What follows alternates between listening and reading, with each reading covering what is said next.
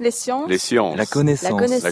La. L'histoire. La nature. La nature. La La médecine. La. L'éthique. La La psychologie. Les arts. Collège Belgique. Collège Belgique. Collège Belgique. Lieu de savoir.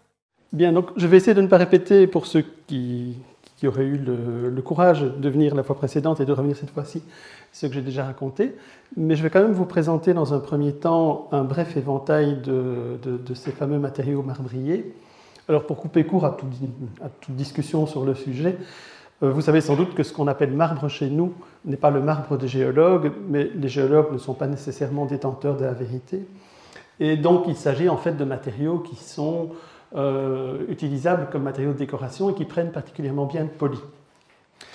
Et donc, le contexte un peu inattendu peut-être de ce que je vais vous raconter ce soir, ce sont des lectures de prime abord divertissantes de la part d'un chercheur euh, britannique qui s'appelle Brendan Dooley qui est un historien de l'université de Cork, qui est un spécialiste de la Renaissance florentine et qui a étudié différentes questions, dont en fait tout un fonds d'archives important des Médicis à Florence, dont il a tiré plusieurs livres, que ce soit en italien ou en anglais. Je suppose que l'irlandais du Nord, l'irlandais pardon, est, euh, est, un- proche de l'ang- de l'anglais, dont ces deux livres, dont je vous parlerai tout à l'heure, qui évoquent en fait de façon assez euh, détaillée une correspondance que je dirais euh, à la fois littéraire et amoureuse entre deux personnes euh, de, de rang. Don Giovanni de Medici, qui sera un des pivots de notre débat tout à l'heure, et une dame qui s'appelait Livia Vernazza, dont il existe malheureusement, en tout cas j'ai trouvé peu de portraits, sauf cette vue au petit chien. Ça, c'est un premier élément de euh, cristallisation. Et ce qui a réellement catalysé en fait la- l'affaire, c'est que depuis assez peu de temps, le très riche fonds des archives de Médicis, des Médicis à Florence, est en bonne voie de numérisation. C'est un vaste projet parce que ce sont des fonds d'archives extrêmement importants. Il y il y avait, paraît-il, des capitaux américains dans l'affaire, peu importe l'origine de, la finance. Toujours est-il que euh, les archives de Médicis sont petit à petit mises en ligne. Et donc vous faites médici.org et vous tombez sur le site qui vous les recense. Vous vous inscrivez, vous devez simplement dire que vous n'êtes pas euh, un, un brigand de grand chemin qui veuille euh, dépouiller les archives, et vous avez accès à ces choses en bon italien avec une traduction résumée en anglais. Et donc vous faites par exemple marmo, marble, marmonero, parfois belgio, ça marche aussi. Et il y a des tas d'autres sujets très intéressants pour ceux que, ça tenterait. Il y a notamment tout un fonds de recherche sur la place de, de la femme dans l'art à l'époque des Médicis, et aussi tout un fonds sur le ghetto de Florence, dont on verra tout à l'heure qu'il a un lien étroit avec le monde des marbres. Alors très rapidement, vous retracez les grandes lignes de ce tableau euh, coloré et varié. Donc, vous connaissez toute cette, cette rosace qui se trouve euh, dans le vestibule d'entrée du palais de Charles de Lorraine à Bruxelles et qui est pour l'instant en plein milieu de l'exposition sur Bruegel comme, euh, comme graveur, en, Bruegel en noir et blanc. Et vous savez que cette rosace est en fait un, espèce d'éventail, une espèce de vitrine que le gouverneur de l'époque, Charles de Lorraine, a fait installer à l'entrée de son palais pour y présenter quasiment tous les matériaux qui étaient à l'époque euh, exploités et qui étaient sur le marché. Et donc vous avez une gamme variée, assez sombre globalement, qui va du noir veiné, il n'y a pas de noir noir proprement dit, sans doute que ce n'était pas assez expressif, vers des choses très colorées et vers des choses bréchées. Alors vous connaissez sans doute l'histoire de, euh, ce vestibule qui a été installé donc à l'époque de Charles de Lorraine, mais qui a été restauré très lourdement au XIXe siècle, où on a tout déposé et on a tout remonté, où on a regravé les indications du centre et on a dessiné un dallage que je vous montrerai dans un instant, qui est en fait un grand dallage blanc et noir autour. Et le problème majeur, c'est qu'on n'est pas sûr, et mon ami Eric Roussel le sait bien, qu'on en ait gravé avec euh, exactitude ce qui existait auparavant et qu'on ait replacé les rayons exactement là où ils se trouvaient. Et donc ce, très, beau, euh, ce très beau vestibule, cette très belle rosace, a été étudié par nos collègues du service géologique euh, de Belgique, qui ont édité, il y a quelques années déjà, un beau livre qui, aux dernières nouvelles, est un peu épuisé, mais qu'on parle de rééditer, et qui n'existe pour l'instant qu'en version néerlandaise, sur les marbres belges. Et alors un peu de publicité pour les dames de l'entrée. Euh, un collègue et ami de, l'Université de Liège, Frédéric Boulevin, m'a proposé de participer à un petit livre de poche sur euh, les matériaux. Et donc ça a été l'occasion de faire aussi euh, des, interviews à l'Académie qui sont en ligne. J'étais un peu surpris parce qu'il fallait d'une part parler une heure et puis juste après parler une minute. Donc c'était un peu compliqué de gérer les deux. Je vous conseille d'écouter la version d'une minute. Celle d'une heure est un peu difficile à, apprécier parce que ça, se passe sans image. Alors c'est évidemment la spécialité la plus prestigieuse, c'est celle qui fait craindre aux préparateurs et aux, gens de, de l'infrastructure que la machine soit en panne. Ce n'est pas un écran défectueux, c'est un marbre noir. Et donc, vous savez que c'est une des spécialités les plus prisées chez nous. Le noir pur, que l'on dit euh, noir fin, que l'on dit euh, noir de velours, toutes sortes de choses qui, indiquent sa qualité et son uniformité de, couleur. Et ces marbres noirs, vous savez, ont été exploités dans plusieurs régions et souvent en galerie. Alors vous connaissez sans doute cette figuration très classique qui a été publiée notamment par Norbert Bastin du général de Owen qui vous montre en fait des galeries de marbre noir dans la région de Namur, dans la Corbeille Nord, du côté de Bommel et d'Herbat. Et donc, juste un tout petit peu de géologie, rassurez-vous, il n'y en aura pas beaucoup. Euh, une carte géologique très synthétique qui vous montre en fait la répartition des différentes strates en fonction de leur âge. Alors, simplement vous dire que globalement, plus les roches sont claires, plus les roches sont jeunes. Et donc, vous voyez que la Flandre et la moyenne, parlons non pas politique, mais euh, euh, topographie, la basse et la moyenne Belgique sont couvertes de roches relativement jeunes et vous voyez que le socle de la Haute-Belgique et la Wallonie est un socle ancien.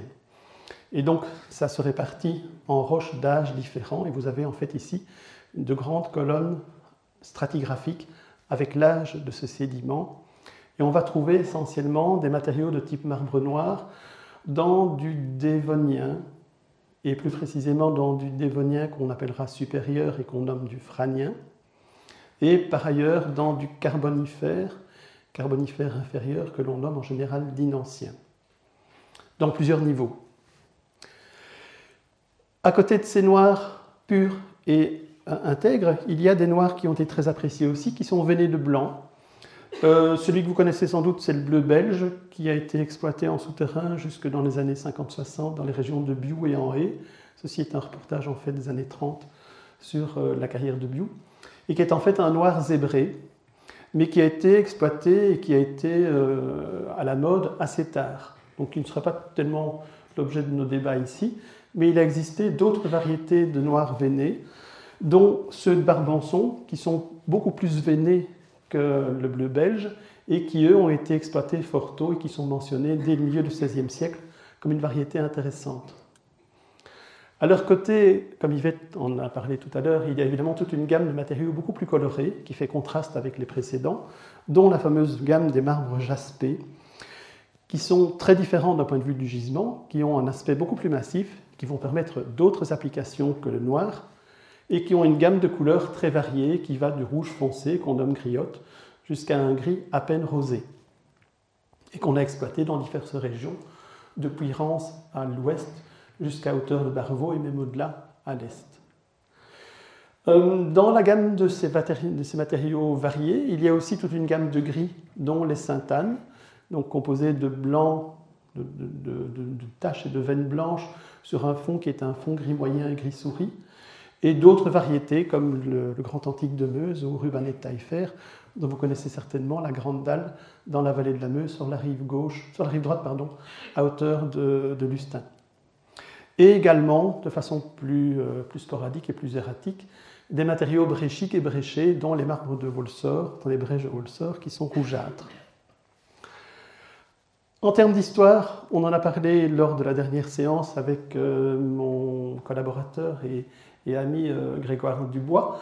la tradition remonte à fort longtemps, et vous savez sans doute qu'on trouve à la citadelle et dans les fouilles à Namur assez fréquemment ces éléments gravés qui ont été analysés et qui montrent qu'on a affaire en fait à des matériaux tout à fait locaux, donc des marbres noirs de Namur au sens, euh, au sens large du terme. Alors si on fait un bond dans l'espace, il y a cette fameuse épitaphe d'Adrien Ier qui est suspendue à hauteur des colonnes dans le portique de Saint-Pierre, euh, qui porte une très longue inscription, qui est un chef-d'œuvre d'épigraphie carolingienne, et qui a été étudié en détail par des spécialistes italiens et anglais il y a quelques années, qui ont eu l'autorisation du Saint-Siège de prélever un petit morceau pour en faire une analyse géologique, lequel petit morceau a montré qu'on avait affaire à un matériau mosant. Et donc, il y a toute une discussion sur le sujet que je vous passe ici. S'agit-il d'une relique insigne? S'agit-il d'un faux en écriture des papes du XVIe siècle? Objet de grands débats. Et ensuite, il y a la grande exportation, enfin les débuts de la grande exportation, comme par exemple tous ces tombeaux gothiques très fameux, celui de, de Brou, enfin ceux de Brou, puisqu'il y en a trois, de Marguerite d'Autriche, et la grande veine ensuite euh, maniériste avec Cornelis Floris et son grand jubé de, Tournai, qui est sorti pour l'instant d'échafaudage, mais dont on va sans doute recouvrir à nouveau les splendeurs quand on travaillera sur le cœur, et qui est un bel exemple précoce de cette trichromie rouge, noir et blanc qu'on va retrouver dans la plupart de nos, de nos mobiliers religieux, voire profanes. Et vous savez sans doute que Cornelis Floris est un artiste qui a essaimé très largement et qui a très largement travaillé pour les cours du Nord, pour les cours danoises et pour les cours allemandes. Et donc, on va voir apparaître fort tôt un développement de véritables réseaux. Et on a à la fois l'aspect de produits de luxe qui a donné lieu à beaucoup d'études ces derniers temps de la part des historiens de différentes régions, et aussi à des matériaux qui sont éminemment symboliques. Bon, le rouge, évidemment, symbole à la fois de puissance, symbole euh, religieux, symbole d'érotisme, on peut y lire tout ce qu'on veut.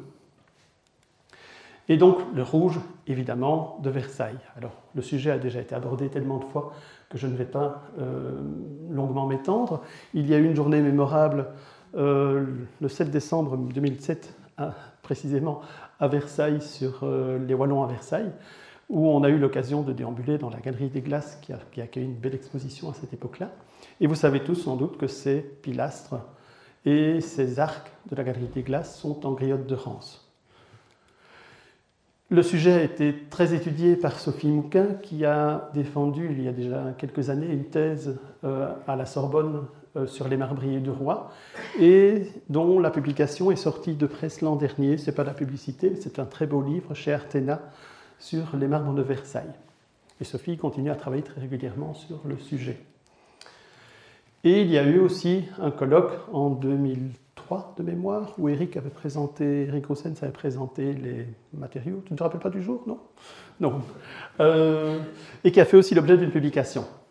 Alors, je vous en ai parlé, je pense, la dernière fois. Ce qui est intéressant, c'est qu'on a retrouvé, il n'y a pas très longtemps, un mémoire de Louis Levaux sur les débuts du, du goût du rouge de Rance à Versailles en 1662, donc les premiers grands travaux de Louis XIV et que Louis Levaux, à la demande du roi, avait prévu un cheminement depuis Rance, ici quelque part, jusqu'à Paris, et puis quand on est à Paris, on est à Versailles, et que Levaux prévoyait en fait trois possibilités, soit un chemin direct à travers tout, chemin difficile parce qu'il disait qu'il y avait des montagnes à traverser, c'est un peu exagéré, certes, du côté de Beaumont, il y a des hauts et des bas, mais de là à en faire des Alpes, c'est peut-être un peu beaucoup. Euh, deuxième chemin possible, c'est de chercher une voie d'eau et donc de descendre, par exemple, sur la Sambre, là où elle est navigable, entre euh, Charleroi et Erqueline, de là gagner la Meuse, de la Meuse gagner la mer, de la mer longer les côtes, passer le Havre, Rouen et remonter la Seine jusqu'à Paris. Solution éminemment moins chère, dix fois moins chère que celle-ci. Seul gros problème, c'est que euh, le roi voulait transporter des colonnes. Euh, on n'est pas Louis XIV qui veut, et des grandes colonnes, et il fallait des bateaux un peu spéciaux, et il fallait faire deux transbordements, un à Dordrecht, où on passe de bateaux de rivière à des bateaux de mer, et un deuxième, ça dépend du type de bateau, soit au Havre, soit à Rouen, pour changer en fait d'embarcation. C'est toujours le moment délicat, où on risque de perdre des choses. Il y a sans doute des tas de colonnes englouties quelque part qu'on a voulu transborder d'un bateau à l'autre, et où ça coûte cher. Et donc il prévoyait une troisième route mitigée qui consistait à partir de Rance par des chemins vers Pont-Aver. Pont-Aver, si je me trompe, est sur l'Aisne, qui se jette dans l'Oise, qui se jette dans la Seine. Et donc tout ça permettait à nouveau d'arriver à Paris. Et c'est finalement cette voie probablement de Pont-Aver qui a été retenue. Plus tôt, on en a parlé en détail euh, avec mon collègue Grégoire Dubois lors de la dernière séance, le, trajet était souvent en fait par la Meuse jusqu'à Charleville-Mézières, rarement plus loin, et ensuite de Charleville-Mézières, enfin de Mézières, puisque Charleville n'a été créé, comme vous savez, que euh, tardivement par, euh, au, début du, XVIIe siècle, à la fin du XVIe, début du XVIIe siècle, de là par voie de terre vers Paris ou vers la Bourgogne. Et donc ces cheminements sont complexes et pas toujours évidents, pas toujours logiques à nos yeux euh, contemporains. Alors la dernière fois aussi, on a présenté de grandes dynasties marbrières, dont une, une lignée qui est assez exceptionnellement euh, possible, qui est assez exceptionnellement possible de suivre depuis le milieu du XVe siècle jusqu'au début du XVIIIe siècle, qui commence par la famille Nonon, avec déjà quatre générations de Nonon, dont celui-ci qui a livré en fait les, grands tombeaux de, de, Bourgogne, qui sont une espèce de, euh, d'archétype, ou en tout cas, si pas archétype, de, de modèle qui a fait très largement école de ces grands mausolées gothiques avec un coffre en marbre noir, une galerie blanche et des grands gisants par-dessous. Et euh, les noms, donc avec des noms intéressants comme Hubert qui a livré le, jubé de Saint-Audru, comme André qui a livré la, cheminée du Franc à, Bruges. Et en fait, cette famille Nonon, pour des raisons qui restent un peu obscures, va passer par les femmes, par Catherine Nonon, à une autre famille qui sont les Wespins. Donc de ce mariage va résulter la suite de la dynastie. Et donc voilà Perpète Wespin et Catherine Nonon, et leur descendance jusqu'à Jean-Baptiste Godin, donc on passe à nouveau, on change de nom par les femmes, qui est apparemment le dernier euh, sculpteur ou le dernier marbrier, le dernier pratiquant de ce métier dans, dans la région de Dinan et de Namur. Et par ailleurs, vous vous souvenez peut-être que ces noms ont donné en fait d'une part les Marcy, les grands sculpteurs de Versailles, et d'autre part les Legros, qui sont les grands sculpteurs baroques qui sont allés s'installer en fait de Paris à Rome. Donc tout ça est bien connu, et on a là donc une dizaine de générations, c'est assez exceptionnel, qui permet de suivre la dévolution des propriétés, les activités et autres.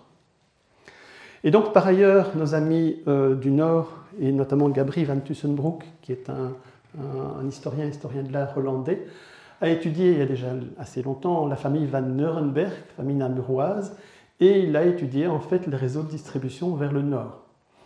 Et donc les Van Neurenberg, qui ne sont pas évidemment namurois d'origine, mais qui sont venus s'implanter euh, vers la fin du XVe siècle à Namur, ont ensuite migré au fil des générations pour finir à Dordrecht au milieu du XVIIe siècle.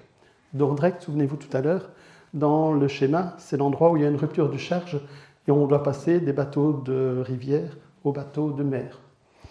Et donc, ont été étudiés les flux vers le nord. Et donc, on a des flux importants vers la Hollande, évidemment. Et donc, il y a un livre très intéressant qui s'appelle L'embarras des richesses, qui vous explique comment les Hollandais ont pu concilier leur religion réformée et les apports de biens du commerce et on fait des choses comme ce grand mausolée du fondateur de la dynastie d'Orange dans l'église majeure de Delft, qui a été restaurée récemment, qui est l'œuvre de Hendrik de Keyser. En marbre blanc, évidemment, pour la sculpture, mais en noir, en portor et d'autres types pour les ornements colorés.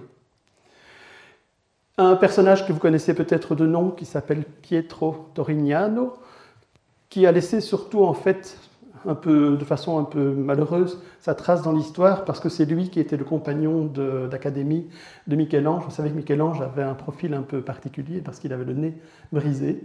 Et peut-être que vous vous souvenez, si vous ne vous souvenez pas, je vous conseille la lecture de ce livre assez amusant, que s'il avait le nez brisé, c'est parce qu'il s'est disputé avec son camarade d'académie qui s'appelait Pietro Torignano et qui lui a cassé le nez. Donc, par ailleurs, ce n'est pas un geste très sculptural, quoique, ça, vous a donné une silhouette extrêmement typique.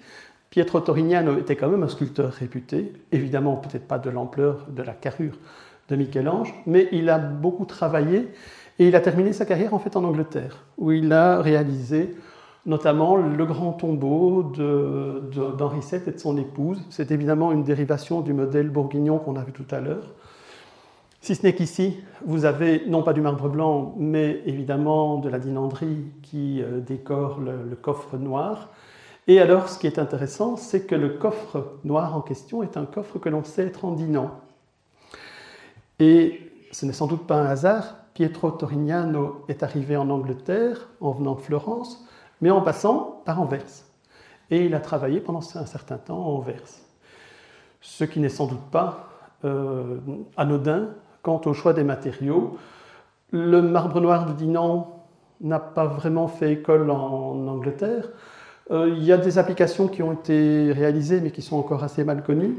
Et très rapidement, il y a eu d'une part une production propre à l'Angleterre, dont je vous montrerai une image tout à l'heure, et également un concurrent que vous connaissez peut-être, qui s'appelle le marbre de Purbeck, et qui est un matériau sombre, mais euh, avec une dominante un peu brun-rouge, assez différente et souvent plus veinée que le, que dinan. En Angleterre aussi, il y a eu euh, des réalisations plus tardives, notamment d'Inigo Jones, qui a donné un livre amusant qui s'appelle Inigo Stones, euh, qui parle de, ces marbres royaux et de leur symbolique en termes de, pouvoir. Mais à nouveau, il y a des tas de choses à étudier, notamment la première bourse de Londres qui a été construite au XVIe siècle par un architecte venu de nos régions et qui était basée sur le modèle de la première bourse d'Anvers. Ces bâtiments ont évidemment disparu, mais tous les deux étaient en fait ornés d'une cour à arcades qui reposait sur des colonnes que l'on dit de marbre ou de jaspe. Plus loin, on a évidemment les très nombreux exemples du royaume de Danemark, et je m'y perds un peu dans la chronologie des souverains de Danemark, notamment Christian IV, que vous voyez ici tout sombre, qui a été, euh, au tournant du, XVIe et du XVIIe siècle, un grand promoteur des arts euh, dans son pays, et qui a été à l'origine de la commande de ces fameux tombeaux de Roskilde, qui sont euh, l'œuvre, qui sont le dessin de Cornelis Floris, dont on a parlé tout à l'heure. Que Gabriel van Tussenbroek a étudié et que l'on sait donc avoir été livré en bonne partie pour les matériaux par les van Nuremberg et que l'on sait à nouveau être, rien de nouveau, du dinan, du rouge en bonne partie de Rance et du blanc, soit albâtre, soit Carrare. À côté de ces réalisations religieuses, il y a tous les châteaux royaux euh, de Danemark, dont Rosenborg, mais également Frederiksborg, également Helsingor, qui ont ou qui avaient un décor somptueux. Ceci est la grande galerie de, de Rosenborg. Euh, Frederiksborg, qui a le même genre d'architecture, présente une grande galerie extérieure qui est également en noir et en rouge. Et on sait que pour les souverains de Danemark, c'était un artiste d'origine hollandaise qui était à la fois peintre, comme vous le voyez, euh, mais également qui était un négociant, et également un espion, pourquoi pas, pour rendir ses fins de mois sans doute, qui a œuvré pour les fournitures de marbre. Et donc tout un lien évidemment entre ce grand marché nordique et la Hollande. Et on va plus loin, et donc on a évidemment une foule de réalisations en Pologne qui ont été étudiées par nos collègues historiens polonais. Alors mon polonais n'est pas ce qu'il devrait être, Richard Smicki et Mikhail Warzinski, sans réelle euh, prononciation et assez difficile à, écrire avec des accents circonflexes à l'envers et des choses comme ça. Et à côté de ces choses polonaises qui ont été étudiées en détail, un peu plus loin, les États baltes, avec notamment cette grande chapelle de Saint-Casimir à Vilnius, qui est ornée, toujours la même chose, de dinan, de rouge, bonne partie de rance, et de blanc italien. Ça, c'est le réseau du Nord. Assez bien connu, sauf l'Angleterre qui reste encore explorée. Alors, ce qui va nous intéresser maintenant, c'est essentiellement un réseau du Sud et Florence. Bon, je ne vais pas vous faire toute l'histoire de Florence, il y a une, foule de livres et de, choses sur le sujet. Le lys, les armoiries originelles des Médicis, dont vous savez sans doute que l'on raconte, mais c'est les mauvaises langues, que leur nom vient de leur métier d'apothicaire au début, et que ces boules rouges représentent des pilules, euh, et que le roi de France, je ne sais plus lequel, je pense que c'est Louis XI, a autorisé à changer une pilule en pilule bleue avec des lys dorées. Les Médicis ont fait fortune. Et donc il y a une littérature très considérable sur tous les aspects possibles des Médicis et sur leur fortune. Il y a même un roman policier sur l'or des Médicis qui fait intervenir Don Giovanni, dont je vous parlerai tout à l'heure. Euh, donc, les Médicis étaient riches, je suppose que vous le savez. Les Médicis ont été banquiers, ils ont eu des tas de, euh, de sources de revenus. La chose a été très étudiée, notamment par les, historiens américains. Il y a une foule de livres à nouveau sur l'économie et sur les réseaux florentins de la Renaissance. Alors, la dynastie est assez compliquée. Je ne m'y retrouve pas très très bien moi-même. Ça, c'est un schéma très simplifié depuis le fondateur, avec une grande branche qui passe par comme l'Ancien, qui quelque part va aboutir à Catherine, euh, reine de France, en passant par Laurent le Magnifique, qui est peut-être un des plus connus de la famille, et une autre branche qui va aboutir à Marie, reine de France, et qui passe par Côme, François et Ferdinand et tous les autres, qui se termine ici en fait par Gian Gastone au XVIIIe siècle, qui n'a pas eu de descendance et qui a laissé en fait le trône du, du Grand-Duché de Toscane à la famille de Lorraine. Ça c'est l'arbre simplifié, alors accrochez-vous. Ça c'est l'arbre un peu plus détaillé. Alors ce qui est intéressant ici, je ne sais pas si vous parvenez à déchiffrer, c'est qu'on a voulu montrer en fait les relations de ces Médicis avec la cour de France. Et donc tous ceux qui ont en fait un, petit carré euh, à fleur de lys sont des rois ou des reines de France. Et donc il y a évidemment le mariage de Catherine et d'Henri avec la descendance de, des couples. Il y a Marie et Henri, ben Henri II, il y a Henri IV ici, et tous les autres. Alors le personnage qui va nous intéresser, c'est Côme, Cosimo, Cosimo Primo, Côme Ier, euh, qui est le premier grand-duc donc c'est pour lui qu'en fait la Toscane a été érigée en, grand-duché et qui lui-même a une descendance un peu compliquée. Alors, donc on passe à un niveau supérieur, on regarde Côme. Voilà Côme et sa femme, Éléonore de Tolède. Vous connaissez sans doute son portrait, un peu hiératique, enfin ses portraits, par Bronzino. Et monsieur et madame Médicis ont eu beaucoup d'enfants, légitimes. Mais monsieur de Médicis avait une, euh, maîtresse en titre, presque légitime. Et M. de Médicis avait aussi deux ou trois autres maîtresses. Donc, ce qui nous intéresse, c'est que Éléonore et Côme ont eu parmi leurs enfants Francesco Primo, François Ier, et avec une femme parallèle, si on peut dire, Don Giovanni, et d'autres enfants aussi. Et donc, ce sont les relations entre ces, Médicis du premier lit, dirais-je, et ce Médicis-ci, qui est en fait un Médicis légitimé, qui vont nous intéresser. Donc, après, comme premier et le bref intervalle de son, premier fils François Ier, c'est Ferdinand Ier, Ferdinand, Ferdinando Primo, qui va être pendant assez longtemps, voyez les dates ici, le grand-duc de Toscane. Il avait comme épouse Christine de Lorraine. Et donc, évidemment, il y a des liens étroits avec la famille de Lorraine, qui vont se perpétuer au fil des générations.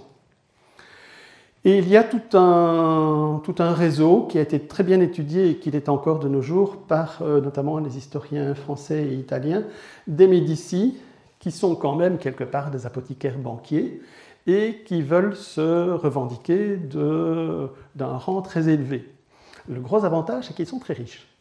Et ça permet de faire passer, par exemple, Catherine, avec une dot apparemment très considérable auprès d'Henri II, roi de France. Et tout ça est accompagné d'échanges de matériaux. C'est assez amusant. Ça a été euh, étudié par un, historien français qui s'appelle Emmanuel Lurin et qui a montré qu'avec Catherine, il n'y a pas seulement la dot, il y avait des tas de choses et de façon assez amusante des coquillages. Alors vous me direz, tiens, c'est un peu bête euh, de, vendre une jeune fille à marier avec des coquillages. En fait, c'était notamment des matériaux pour faire des grottes dans les, les domaines royaux comme Saint-Germain. Et c'était le début en fait de ces grottes maniéristes en France. Et donc euh, c'était en fait des espèces d'échanges de, de verroterie et de bons procédés. Bon, vous savez que Catherine a été veuve tôt, son mari ayant été tué dans ce, fameux tournoi malheureux. Et on a surtout une image d'elle comme veuve un peu terrible, évidemment, l'image un peu romantique de la Saint-Barthélemy. mais c'était aussi une grande amie des arts, comme on en, parlera tout à l'heure. Et ensuite, il y a l'autre mariage très heureux entre Henri IV et euh, Marie de Médicis.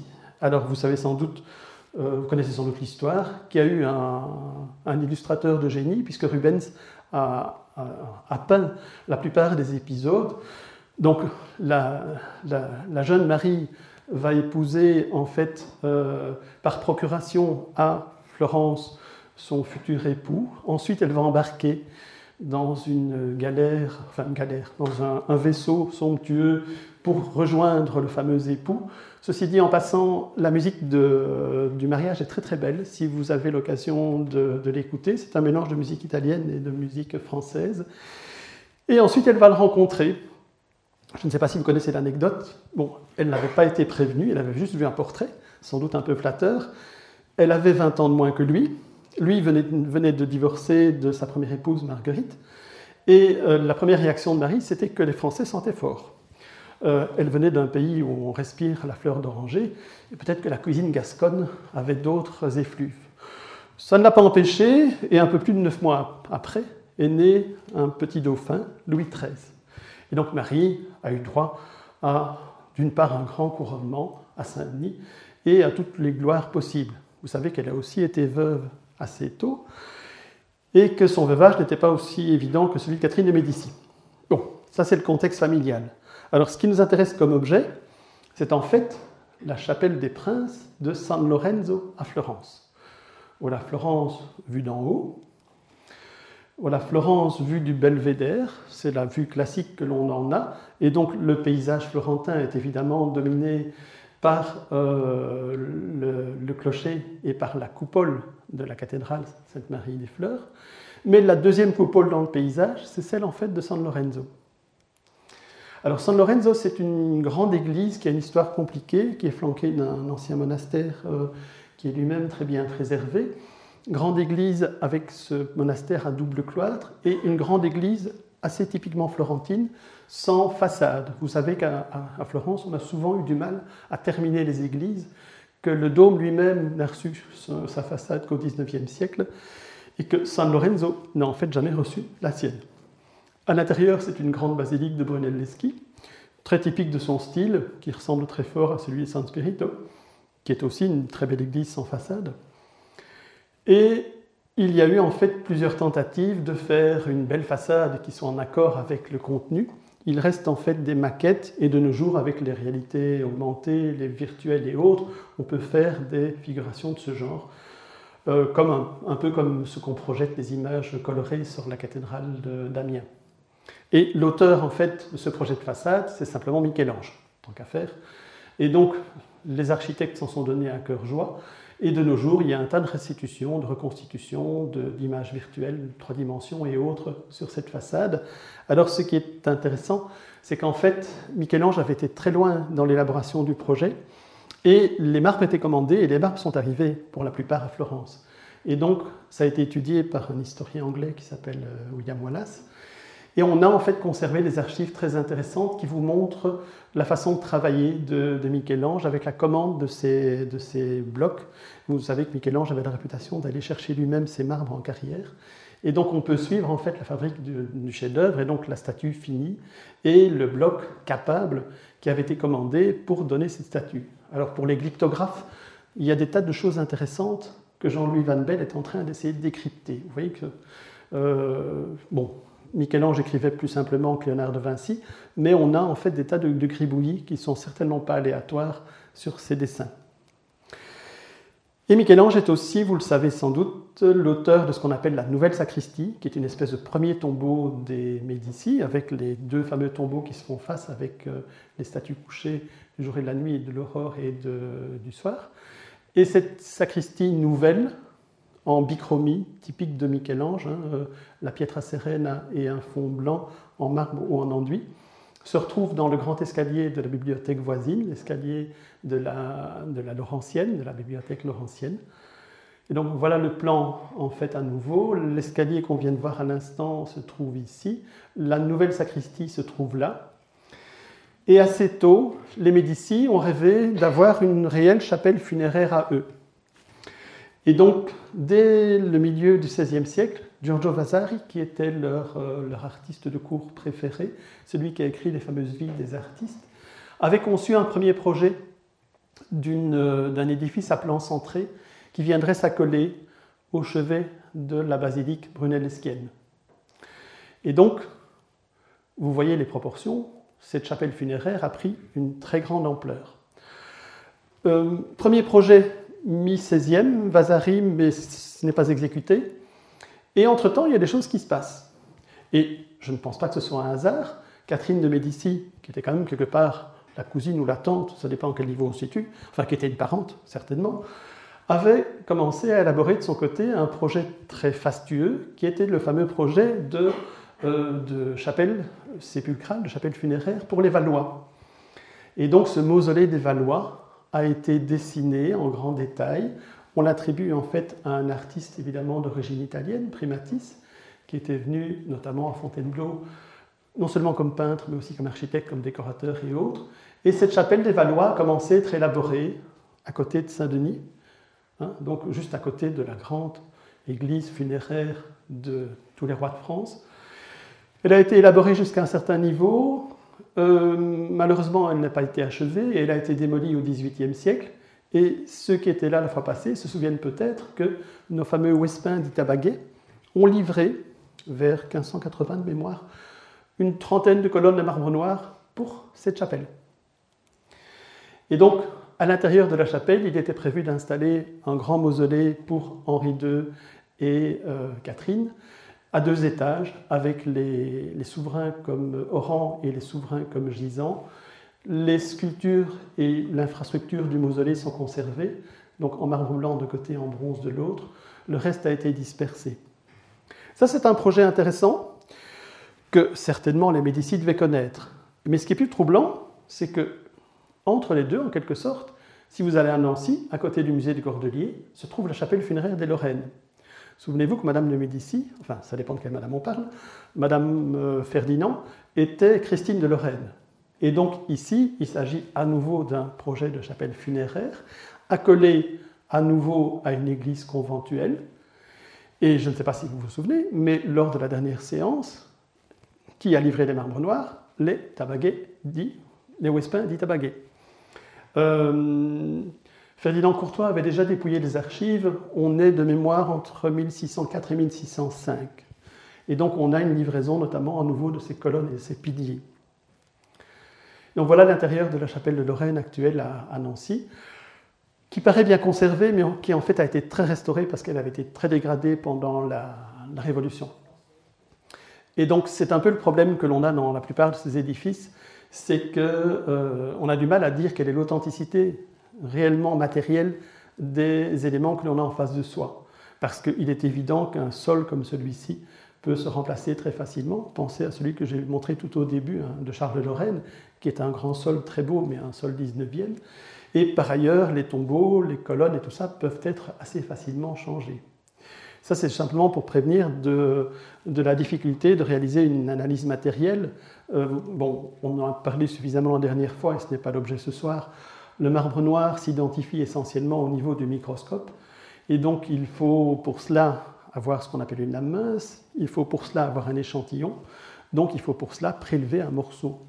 Alors bon, aussi bien dans la chapelle de Lorraine que dans celle des Médicis, il est très compliqué de se promener avec un marteau. Et donc, pour la chapelle des Médicis, on a commencé à développer et à intensifier une discipline qui est très fameuse, qui est celle qu'on appelle en fait les pietre dure, les pierres dures.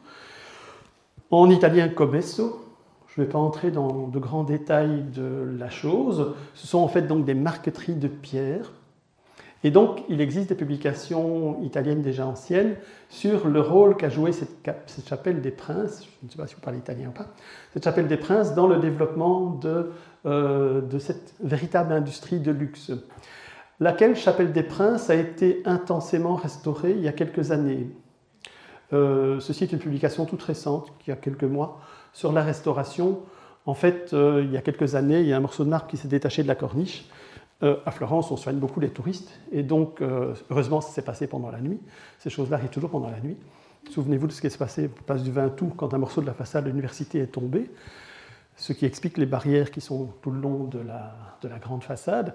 Et donc ce morceau de marbre détaché a provoqué un examen de toute la chapelle qui a été lourdement restauré par, une institution euh, dont je vais vous parler dans un instant. Bon, il est évident que dans l'imaginaire, l'Italie est considérée comme la, espèce de patrie du marbre, et il est évident que dans l'imaginaire, quand on dit marbre, on pense d'abord à Carrare. Carrare, c'est évidemment des montagnes de marbre.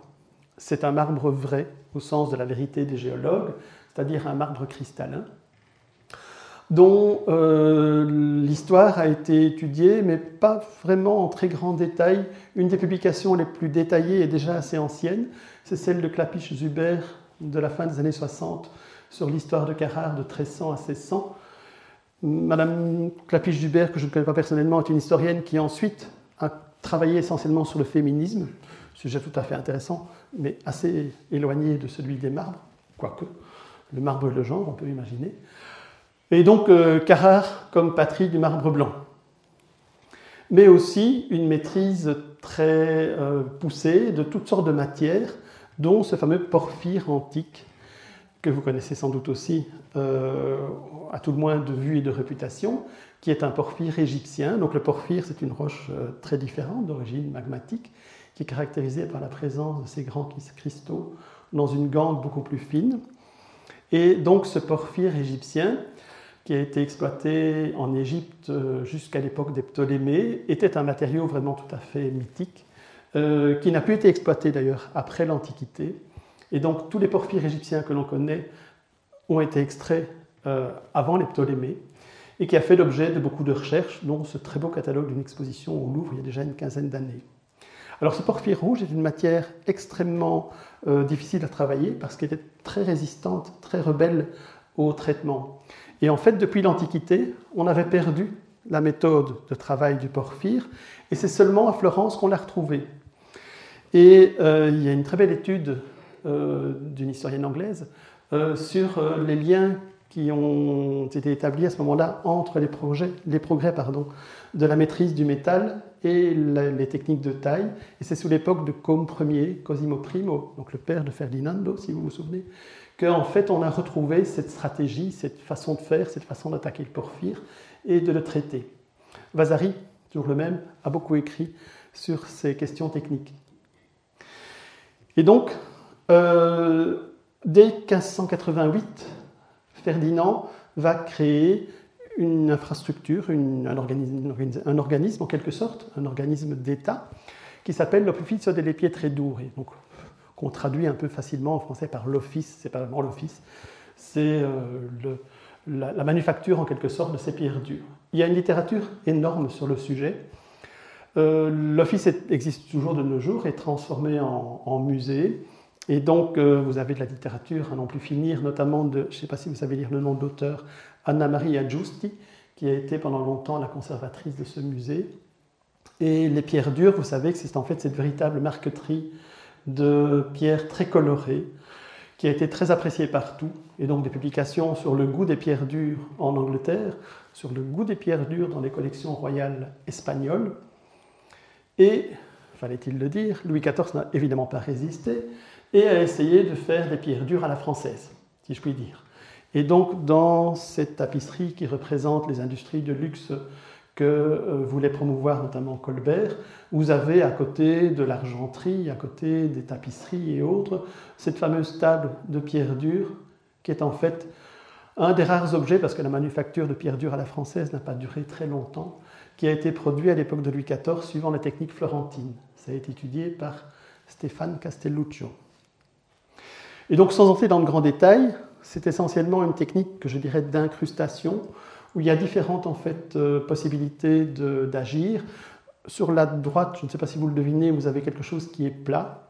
Donc en fait des morceaux de matière qui sont incrustés et qui sont ensuite lissés pour prendre une, euh, une apparence tout à fait euh, brillante. Et presque à l'opposé, vous avez une technique d'incrustation avec des reliefs. Les matières sont souvent les mêmes d'ailleurs. Et si vous allez à Florence, à l'Office des pierres dures, vous verrez de très belles réalisations, dont ce fameux perroquet, Et un tout petit peu de géologie. Derrière la queue du perroquet se trouvent de drôles de choses qui ne sont pas des taches, qui sont des fossiles, qui sont ce que les géologues nomment des crinoïdes. drôle de bête. Ça ne veut pas dire pour ça que c'est belge, mais quand même, c'est un indice intéressant. Alors, si vous visitez, vous, aurez droit à visiter la, galerie, en quelque sorte. Bon, c'est un peu kitsch, certes. Un, escalier avec une marche, une contre-marche de chaque matière, et une galerie de dizaines, voire de centaines de matières à l'étage. Et quand vous regardez, vous avez une petite partie avec les noirs de noir qui porte le nom de Paragone di Fiandra. Calcilutite, c'est un terme géologique de géologue. Ça veut dire simplement que c'est une roche avec un grain très très très très fin. Et donc, très rapidement, les pierres dures, ça consiste notamment à transposer des peintures en tableaux de marbre. Ça, c'est de la peinture, ça, c'est du marbre. Et donc, ça se fait encore. Voilà ce qu'on a pu visiter il y a quelques années dans les, ateliers. Vous avez le tableau qui est réduit en profil. Du profil, on va tirer des espèces de, de patrons et on va découper et coller des tout petits morceaux, les uns avec les autres, pour composer cette marqueterie. C'est très artisanal. Et ça se fait donc avec toutes sortes de couleurs, ça se colle avec toutes sortes de lacs, et ça se découpe avec une espèce de scie à fil euh, qui permet de, tracer en fait des profils extrêmement détaillés. Et quand vous allez dans la cour, vous avez une espèce de, réserve des merveilles. C'est en fait des tas de choses qui ont été accumulées au fil des siècles. 1588 hein. à nos jours, ça fait un long passé où on a mis en réserve toutes sortes de choses. Dès qu'on trouve un morceau de colonne un peu cassé, on le met là et ça peut servir à faire des réparations. Et vous avez notamment un énorme stock de porphyre rouge d'Égypte. On a du pied des, dizaines de monuments antiques, ça s'appelle en italien des spogli. Je n'oserais dire dépouilles parce que je pense qu'en amurois ça a un sens un peu gastronomique. Euh, et dans un coin, il y a une vieille affiche qui dit Paonazzetto di Fiandre. Fiandra, c'est d'office wallon à Florence. Enfin, presque pas d'office, mais souvent. Et Paonazzetta, ça veut dire quelque chose qui est un peu varié au niveau comme la queue d'un pan. Donc c'est sans doute une matière qui est proche de ce que j'ai appelé tout à l'heure les marbres jaspés. Alors les relations euh, italo-flamandes, puisque nous sommes flamands, ont été étudiées en long, en large et en travers fort tôt. Voilà une monographie de, de l'après-guerre de 14. Il y a eu la fameuse exposition avec le catalogue Les Fiamminghi à Rome et tous les, travaux qui ont tourné autour. Ça a été aussi étudié du côté euh, italien, et donc on a aussi des Fiamminghi de ce côté-là, euh, le, commerce avec un monsieur que vous connaissez peut-être qui est monsieur Carondelet. C'est la même famille que les Carondelet qui ont eu entre-temps autrefois Crupet. Donc ça est assez bien connu, mais on met souvent l'accent en fait sur Rome. Et j'en viens au véritable nœud de ce que je vais vous raconter ce soir. Donc la fin est proche, enfin on est au milieu. C'est le siège d'Ostende. Alors quand les archiducs Albert et Isabelle se sont installés sur le trône bruxellois le pays était en, proie à des troubles de toutes sortes, des problèmes religieux avec les gens du Nord, et euh, ils ont eu fort à faire pour euh, rendre un peu de, paix dans ces, contrées. Et un des, éléments les plus, fameux est le très long siège d'Ostende, qui paraît-il, dans l'histoire des guerres, passe pour le plus long siège de toute l'histoire des guerres de l'Antiquité à nos jours. Parce qu'en fait, Ostende, qui était une citadelle importante, était assiégée par les forces catholiques, mais était, fallait-il le dire, ravitaillée par la mer, par les forces euh, réformées, protestantes. Et donc, un siège où on ne parvient pas à affamer les gens, c'est un peu euh, compliqué. Et donc, le siège a duré plusieurs années. Et donc, ce siège d'Ostende a fait l'objet de plein de figurations. Et d'ailleurs, d'un écrit assez amusant, Michel de Gelderode, euh, c'est une piécette pour marionnettes. Alors je ne l'ai jamais entendu représenter, mais euh, en général, le verbe assez haut, ça peut être intéressant. Ce qui nous intéresse ici, c'est que pour ce siège d'Ostende, donc catholique contre protestant, les bonnes familles catholiques ont envoyé des gens de chez eux. Les Médicis sont de bons catholiques, et ils ne pouvaient rien faire d'autre qu'envoyer un des leurs. Alors peut-être pas un légitime. Et on avait la branche latérale du deuxième lit, enfin, oui, deuxième, parce que quand on dit second, ça veut dire qu'il n'y en a pas de troisième, il y eu un troisième, un quatrième, euh, Don Giovanni. Et donc, Don Giovanni était un, rejeton intéressant euh, qu'on a envoyé au siège d'Ostende. Et donc, il a fait le siège, mais il s'est embêté pendant des années. Vous imaginez, regarder une citadelle euh, tomber. Et donc Don Giovanni est le personnage qui va nous intéresser ici. On le confond souvent, Don Giovanni de Médicis, avec le principal des gens de Médicis, Giovanni de Médicis, qui est dit Giovanni delle Bande Nere, Jean des bandes noires, qui était un condottière du XVe siècle, paraît-il réputé pour sa cruauté et pour sa férocité. Ici, on a affaire à un militaire beaucoup plus galant, qui a été étudié, toujours le même, par Brendan Dooley, dont je vous ai parlé au début, dans une foule d'articles. Alors, euh, le peintre de cour était Bronzino, le grand artiste italien du, maniérisme. Il a représenté Papa Côme, Côme Ier, euh, un peu jeune et un peu dévêtu. Plus tard, grand-duc et vêtu plus correctement d'Hermine. Et voilà en fait un portrait de Don Giovanni en tant que gamin. Et Don Giovanni, un peu plus tard, en tant qu'adolescent, déjà présenté comme étant en fait un grand amateur euh, d'art. Et Don Giovanni, en fait, ne s'est pas marié, mais il avait un amour euh, qu'il a conservé toute sa vie pour cette madame Livia Vernazza, dont je vous ai présenté dès le début le portrait. Le seul problème, c'est qu'elle était fille d'un, je ne sais pas si on dit un matelassier, mais un fabricant de matelas. Bon, je veux bien que les Médicis étaient apothicaires au début, mais ils avaient entre-temps pris un peu de galon, et donc euh, il est fort probable que c'est pour des raisons de décence que M. Don Giovanni n'a pas épousé Livia. Mais il l'a euh, vénéré toute sa vie et il a euh, écrit beaucoup de lettres qui ont été publiées en fait par M. Doulet. Et ce Don Giovanni était en fait un personnage doté de nombreuses qualités parce qu'il était notamment architecte. Et en tant qu'architecte, on lui doit le beau fort du Belvédère sur les hauteurs de Florence. Donc, c'est ce qu'on avait tout à l'heure, hein, la cathédrale San Lorenzo, le fort du Belvédère, qui existe toujours. Bon, maintenant, Don Giovanni était un architecte de bonne famille, c'est-à-dire qu'il ne pratiquait pas directement le métier, et il y avait un architecte attitré de la cour qui est Bernardo Bontalenti, un architecte un peu à l'ancienne qui était attaché aux Médicis depuis assez longtemps et qui a assisté en fait Don Giovanni dans la réalisation de ce fort. Et on lui doit aussi, donc voilà le fort de Belvédère, on lui doit aussi une belle église à Pise qui est San Stefano, Saint-Étienne, avec un autre architecte des Médicis, Matteo Nigetti. Et enfin, cette fameuse chapelle. Alors, c'est une histoire un peu compliquée, je ne vais pas vous la raconter en détail. Tout à l'heure, je vous ai dit en fait que euh, le projet remontait au milieu du XVIe siècle en tant que premier concept.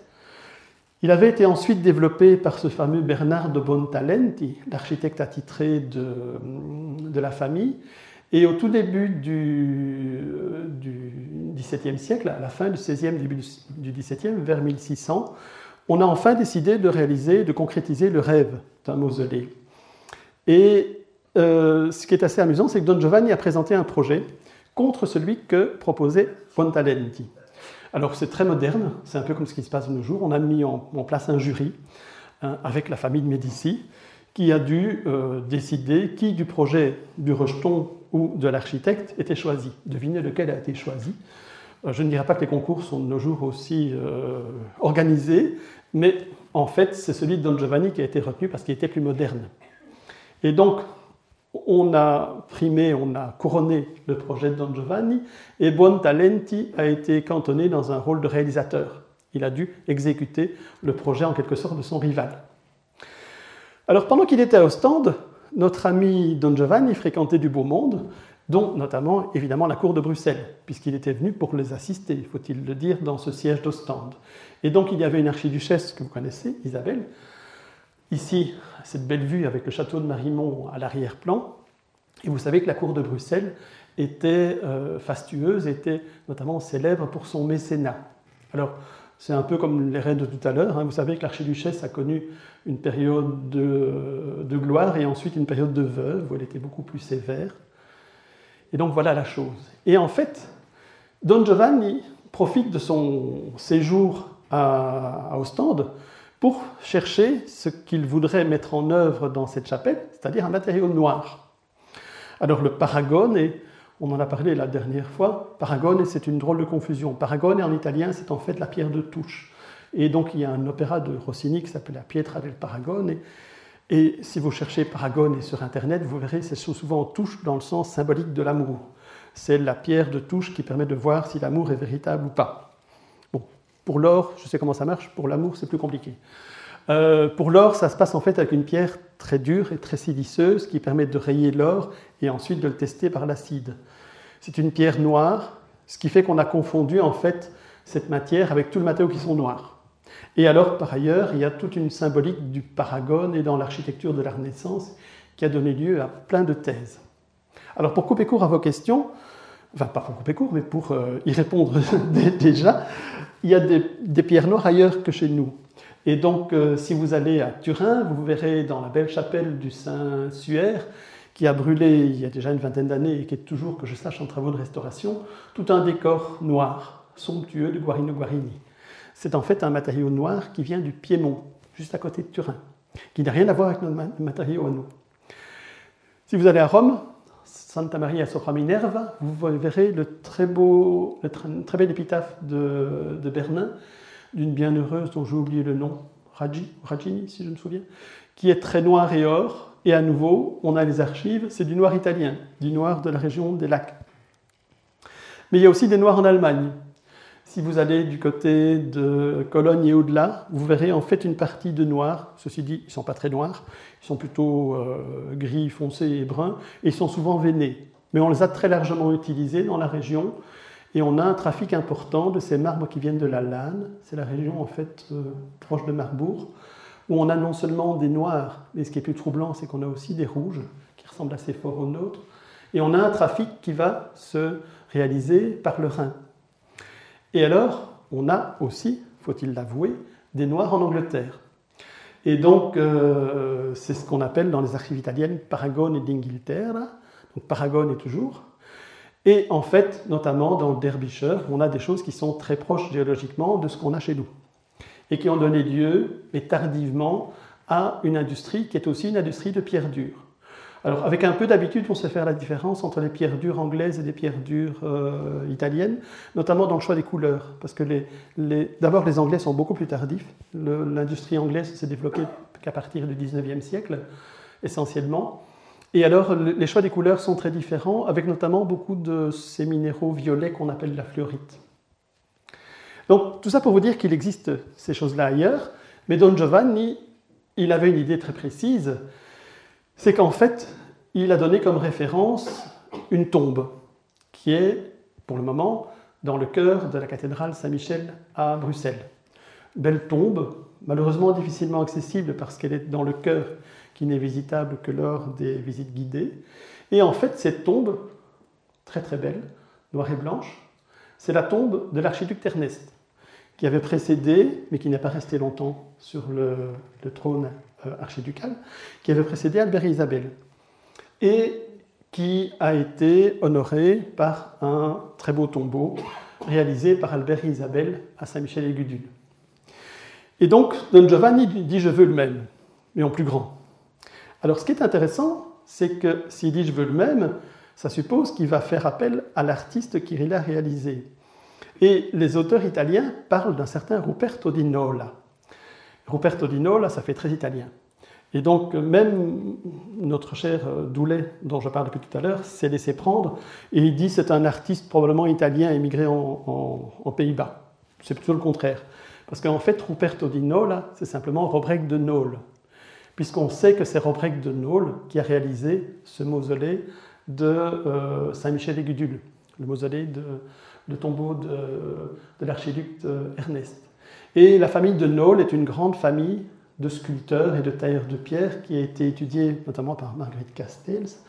À nouveau, donc ça c'est l'archiduc qui est un qui est gentiment allongé sur son tombeau de marbre noir euh, bien brillant. Alors les de à nouveau, c'est une dynastie qui est originaire de Cambrai, euh, qui a migré ensuite à Utrecht et dont une branche est partie s'installer à Anvers. Et celui qui nous intéresse, c'est euh, qui est ici, donc qui est mort en, 1636, qui a souvent travaillé avec ses frères et neveux, dont notamment le neveu Andris et le frère qui s'appelle Yann. Et c'est en fait un atelier qui a fait des grandes choses. C'est à eux qu'on doit toute la marmorie de Skerpeneuve-Montaigu, d'un grand maître-autel qui était d'abord à Saint-Bavon, à, à Gand, qui a été démonté pour être vendu à Lierre, qui a été démonté et qui a été en partie perdu, dont il ne reste que des morceaux. Et également de la marbrerie qui reste à Saint-Ignace, aujourd'hui Saint-Charles-de-Romée, à Anvers, et dont vous savez sans doute que le maître-autel passe pour être de Rubens. Et la chapelle voisine, qui est la chapelle originelle qui a été conservée. Vous savez que l'église a brûlé au début du XVIIIe siècle en faisant disparaître l'étoile de Rubens. Et donc cette chapelle, c'est une marbrerie des deux Naules. Et ce sont aussi des sculpteurs, donc qui ont fait des sculptures en pierre blanche, en albâtre et autres. Et alors, en fait, la plaque tournante de ce commerce, c'est le port de Livourne. Alors, pourquoi Livourne? Bien, Livourne, en fait, c'est en fait un tableau de pierre dure de l'Oquifizio de Florence. Livourne a une position intéressante, c'est le port de Florence en quelque sorte. Et ça a été avec Messine, pour les raisons que vous comprenez, deux des portes d'entrée principales, deux des plaques commerciales principales euh, au XVIe, XVIIe et XVIIIe siècle. Et Livourne a été très fort développé, a été fortifié et a été euh, aménagé par les Médicis, et notamment Ferdinando Primo, qu'on a vu tout à l'heure. Et Livourne avait un statut de port libre assez intéressant, avec notamment une très grande liberté religieuse. Alors vous me direz, ça ne, nous intéresse pas beaucoup, quoique. Et euh, toutes sortes de libertés de commerce, des taxes qui étaient, on ne dit pas tax shift de nos jours, non? Enfin des choses de genre. Je pense que M. Reinders a dû étudier euh, la, stratégie des Médicis euh, pour mettre en place ses, ses propres mesures. Livourne a été très étudié, et notamment les pierres de Livourne, bon, déjà par Brodel, le grand historien français. Et donc c'est par Livourne que vont transiter ces choses. Alors vous avez les acteurs, Don Giovanni, en lien avec la cour de Bruxelles, Robert, Robert Robrecht de Nôle comme l'intermédiaire, le port de Livourne, reste à transporter ces matières. Et donc il faut trouver des bateaux, avec des gens qui sont à même d'armer ces bateaux. Et on va faire appel au ghetto. Et donc, à nouveau, c'est un sujet qui a été très étudié par les Américains, le ghetto de Florence est un monde très intéressant, avec l'ambiguïté du rapport avec les juifs, qui sont évidemment mal perçus, mais qui sont par ailleurs intéressants pour le commerce.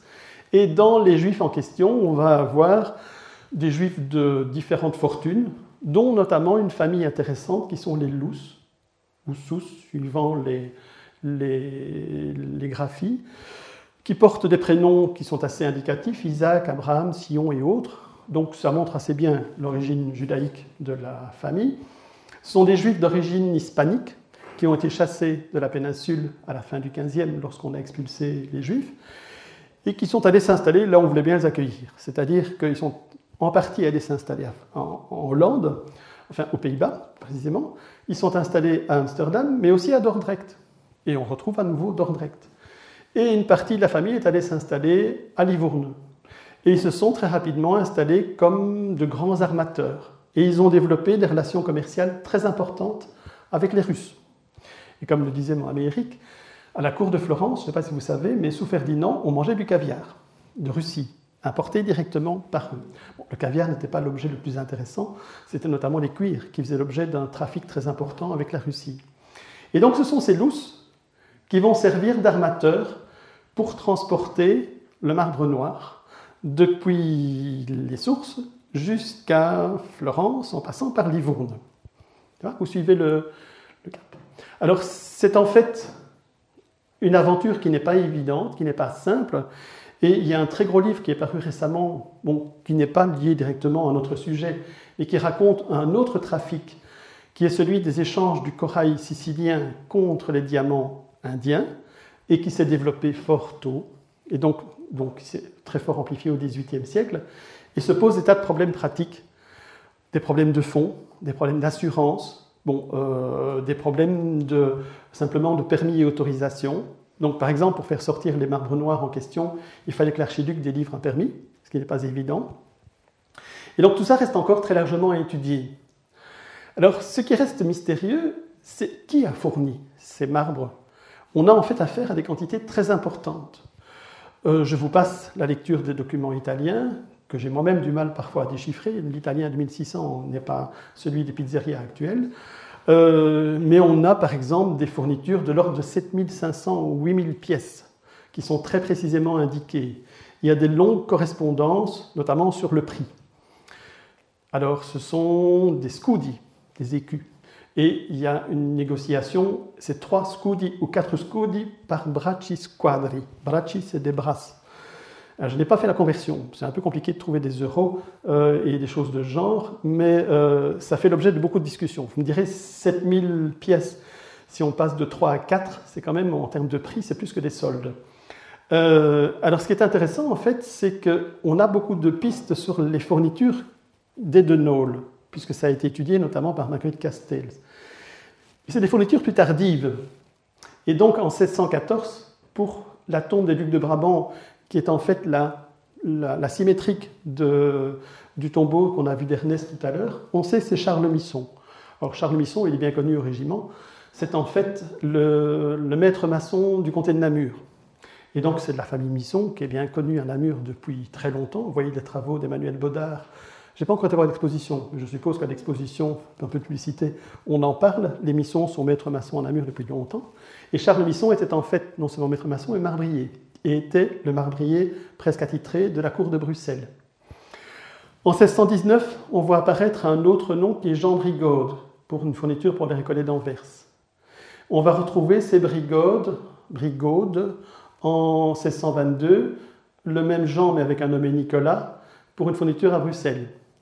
Alors entre les deux, pour la, tombe de l'archiduc proprement dit, donc qui a fini par euh, être enterré lui aussi à Saint-Michel-des-Gudule, on a un drôle de nom qui est sans doute mal orthographié, Martin Bide, et qui devient rapidement Bidard. C'est cette famille qui a étudié Michel Leff, qui sont les Le Bidard ou Bidard, également euh, euh, namurois. Et en 1628, on voit apparaître les Van Neurenborg. Les Van Neurenborg, c'est les Van Neurenberg de tout à l'heure. Et donc tout ça, paraît fort namurois. Vous me direz, Namur et Dinan, c'est pas loin. Alors ce qui est encore plus étrange, c'est que parfois on précise, et notamment en 1622, on dit que le noir doit venir de Golzin. Alors c'est absolument bizarre, parce que Golzin, c'est un gisement qui passe pour être exploité plus tardivement, et puis c'est noir.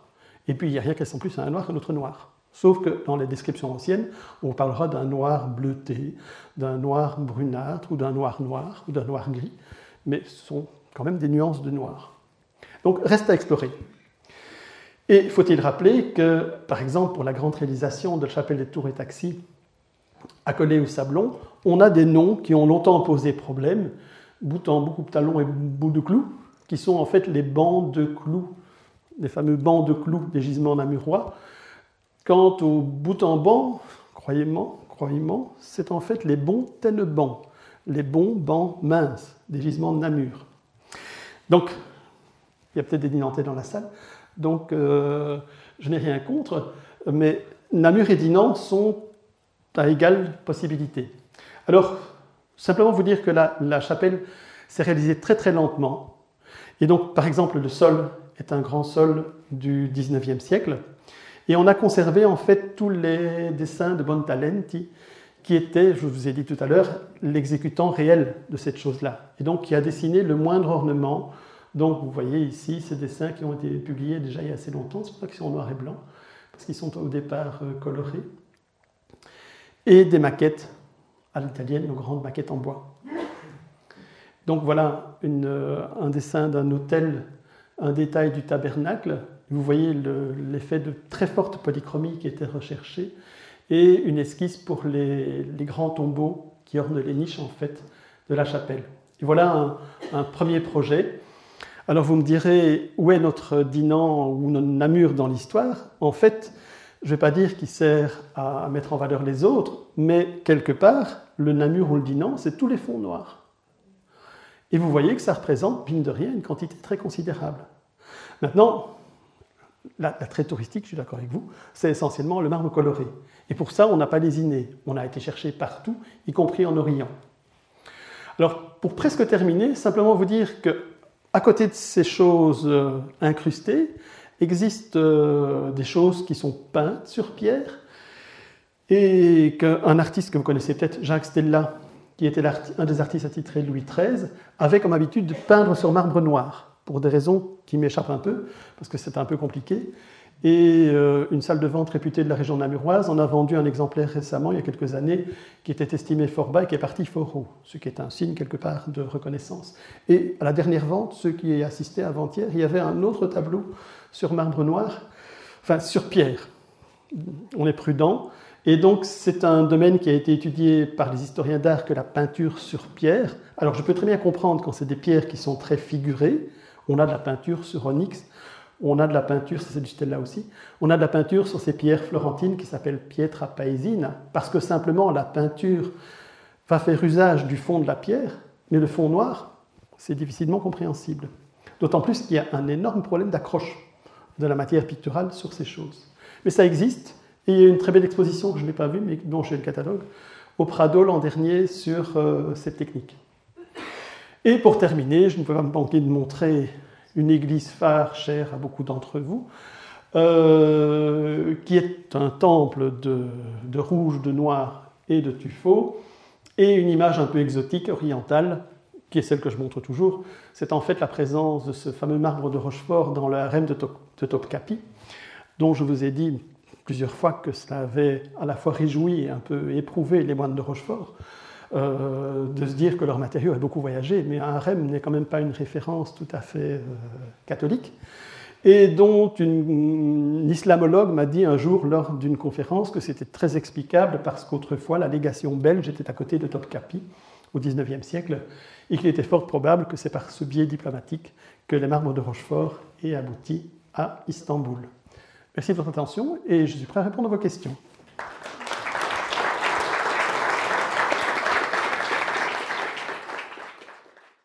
Les sciences. La connaissance. La connaissance. L'histoire. La, nature. La médecine. La médecine. L'éthique. La, psychologie. Les arts. Collège Belgique. Collège Belgique. Collège Belgique. Lieu de savoir.